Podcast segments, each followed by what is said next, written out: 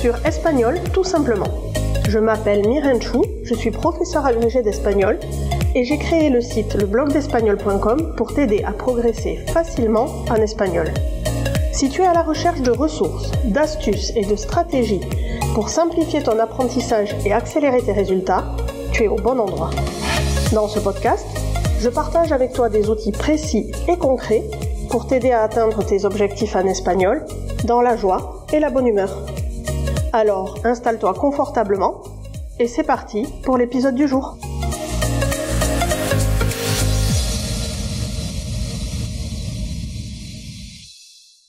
Hola, hola, bienvenue sur ce nouvel épisode de Espagnol tout simplement dans lequel je suis ravie de te retrouver, d'autant plus que c'est le premier de cette nouvelle année.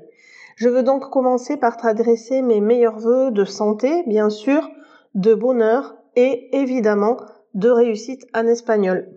J'espère que la période des fêtes de fin d'année a été douce, reposante et lumineuse et que tu pourras prendre un petit moment pour toi en ce début d'année pour faire le point sur ce que tu souhaites réaliser en espagnol en 2024 et te fixer de vrais objectifs pour progresser. Dans ce contexte, l'épisode du jour est idéal pour bien commencer l'année. En effet, aujourd'hui, je vais répondre à une question que vous me posez très fréquemment et qui revient dans bon nombre des messages que vous m'adressez, à savoir comment apprendre l'espagnol rapidement ou bien comment apprendre l'espagnol en une année. Alors aujourd'hui, j'ai décidé de te révéler mes meilleurs conseils et de te dévoiler de manière détaillée comment je m'y prendrais si je devais recommencer l'espagnol depuis zéro et que je me donnais un an pour apprendre. Mais avant ça, la première question qui t'est probablement venue à l'esprit, c'est apprendre l'espagnol en un an, est-ce que c'est vraiment possible? Eh bien, ma réponse va peut-être te décevoir, mais je dirais que ça dépend. Concrètement, ça dépend de nombreux facteurs tels que ton niveau actuel, le niveau que tu veux atteindre, le temps et les ressources que tu es prêt à investir, et ça dépend aussi de ta capacité d'apprentissage et de ton niveau de motivation. Ce qui est clairement possible, même si tu es débutant ou grand débutant aujourd'hui, c'est de parvenir à avoir un niveau très correct en espagnol. Pour être tout à fait clair, je dirais que tu peux arriver à t'exprimer et à comprendre euh, dans toutes les situations du quotidien, que ce soit au niveau personnel ou au niveau professionnel.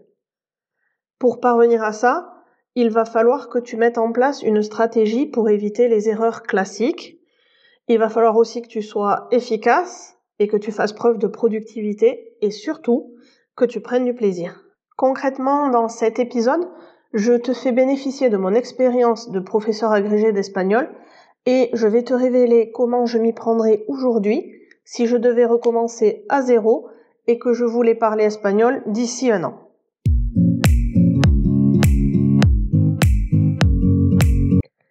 On va commencer par la partie méthode.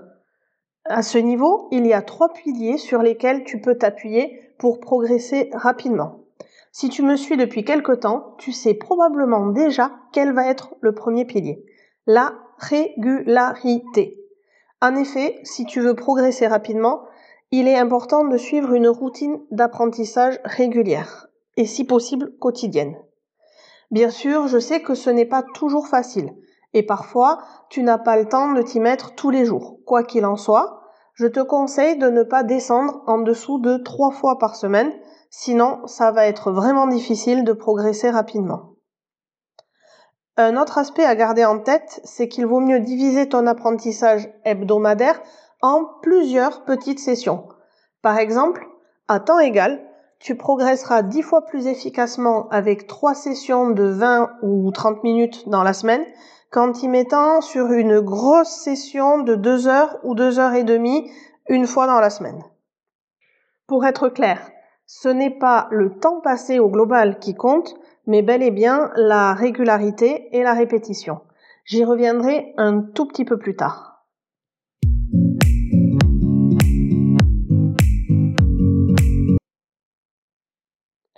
Le deuxième pilier fondamental pour progresser, c'est de t'organiser et de ne surtout pas te disperser. En effet, quand on travaille par soi-même, on a tendance à se disperser facilement. Je te recommande donc de commencer par définir ton gros objectif, l'objectif final, c'est-à-dire pourquoi tu veux parler espagnol et quelles seront les compétences dont tu auras vraiment besoin. Puis, il faut fragmenter ce gros objectif en sous-objectifs qui soient efficaces, c'est-à-dire qui soient spécifiques, mesurables, atteignables, temporellement définis. Euh, si tu ne sais pas comment fixer ton objectif, tu peux télécharger gratuitement mon guide pour bien démarrer en espagnol sur le site leblogdespagnol.com. Je te mettrai le lien dans les notes de cet épisode. Par exemple, tu n'auras pas besoin de te focaliser et d'apprendre les mêmes choses si tu veux parler espagnol pour mener des réunions professionnelles ou bien si tu veux parler espagnol pour aller faire du tourisme et simplement te faire comprendre et discuter avec les natifs. Bref, selon ton objectif, il faudra bien choisir ce que tu apprends et surtout comment tu apprends. Une fois que tu auras défini tes objectifs et les contenus sur lesquels tu souhaites progresser, le plus dur si tu travailles par toi-même, ça va être de savoir garder le cap et ne pas te disperser. Le danger est bien là. Je t'entends d'ici. Oh, un super programme qui vient de sortir. Et si je testais cette nouvelle application? Bon, allez, je vais aller écouter des films en VO, j'ai entendu dire que c'est super pour progresser. Oh, et puis non, je ne comprends rien, je vais plutôt acheter une grammaire ou alors écouter des podcasts. En passant d'un support à l'autre, en multipliant les sources et les contenus, il y a de fortes chances que finalement tu ne progresses pas. Tu te contenteras de sauter d'une méthode à l'autre, de tester un peu tout, mais sans vraiment t'y mettre à fond. Et finalement, il y a fort à parier que tu en sois quasiment au même point dans un an.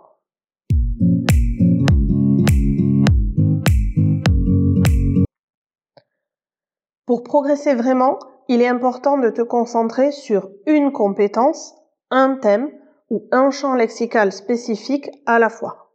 Mon conseil, c'est de choisir deux ou trois ressources que tu consulteras régulièrement et de ne pas te disperser à chercher partout différentes méthodes qui au final te perturberont plus qu'elles ne t'aideront. Et surtout, passe à l'action.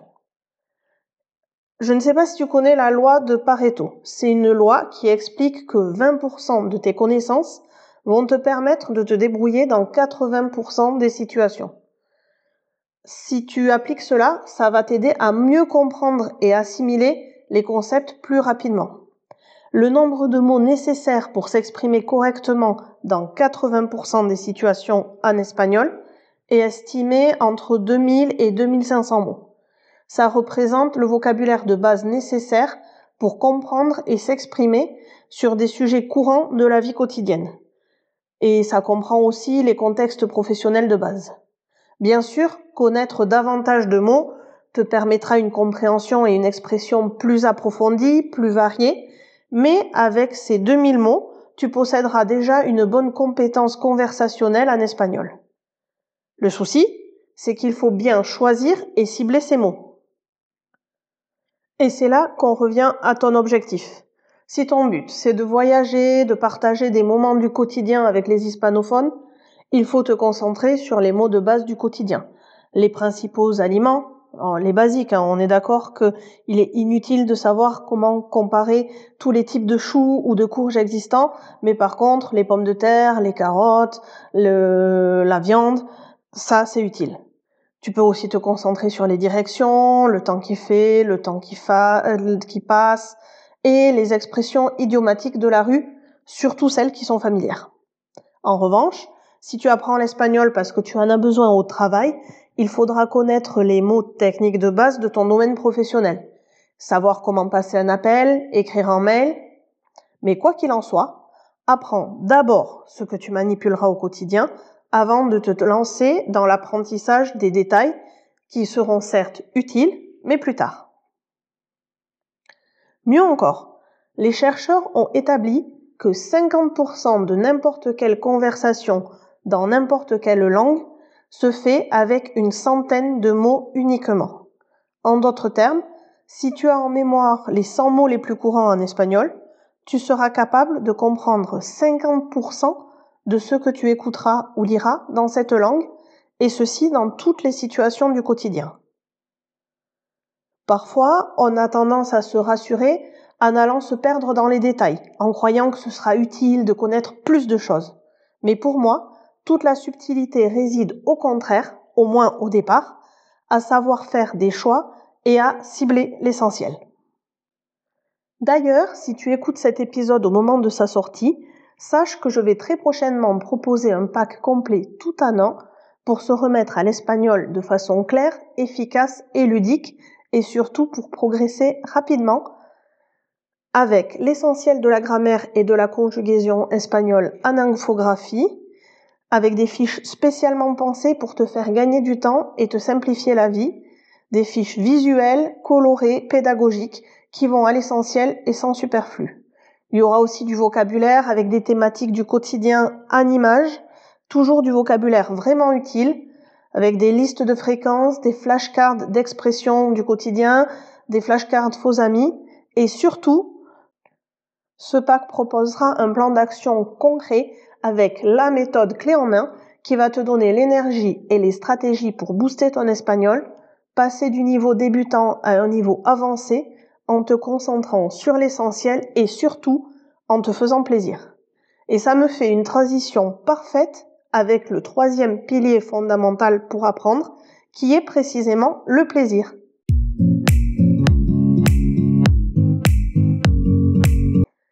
Pour être efficace, l'apprentissage doit être une expérience agréable et positive.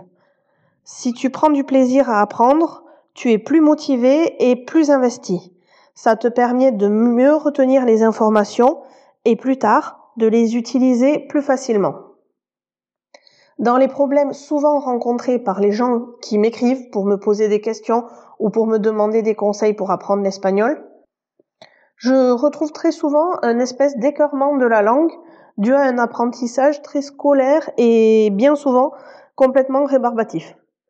Si, au contraire de ça, tu parviens à te débloquer, à prendre du plaisir à ton apprentissage et à développer une attitude positive envers la langue et la culture, ça te mènera à une approche beaucoup plus ouverte et plus curieuse.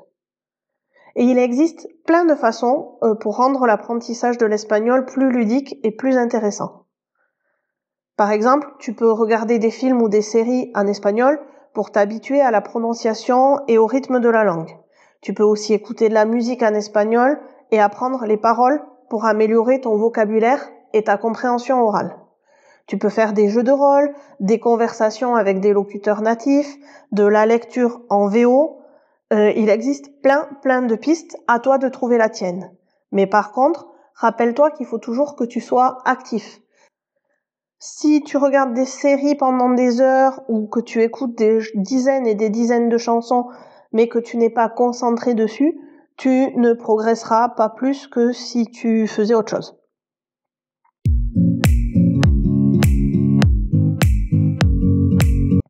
Choisis des thématiques qui t'intéressent, des ressources qui t'intéressent pour rendre ton apprentissage plus agréable. Et on revient ici sur le pilier précédent du ciblage. Il faut que tu te restreignes dans un premier temps à ce qui t'intéresse. Enfin, si tu n'y arrives pas seul, essaie de trouver un coach de langue qui s'adapte à ta façon d'apprendre. Il existe plein d'enseignants, que ce soit en ligne ou en présentiel, qui adoptent une pédagogie ludique et qui savent donner envie de progresser. En bref, l'apprentissage ne doit pas être une corvée et prendre du plaisir à apprendre une langue est la clé pour progresser efficacement et développer une compétence conversationnelle solide.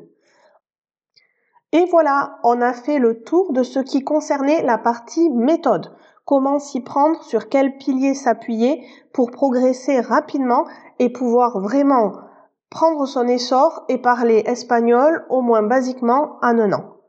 Je te laisse là pour cet épisode de podcast et on se retrouve dans le prochain pour faire le tour de chacune des compétences compréhension écrite, compréhension orale, expression écrite et expression orale.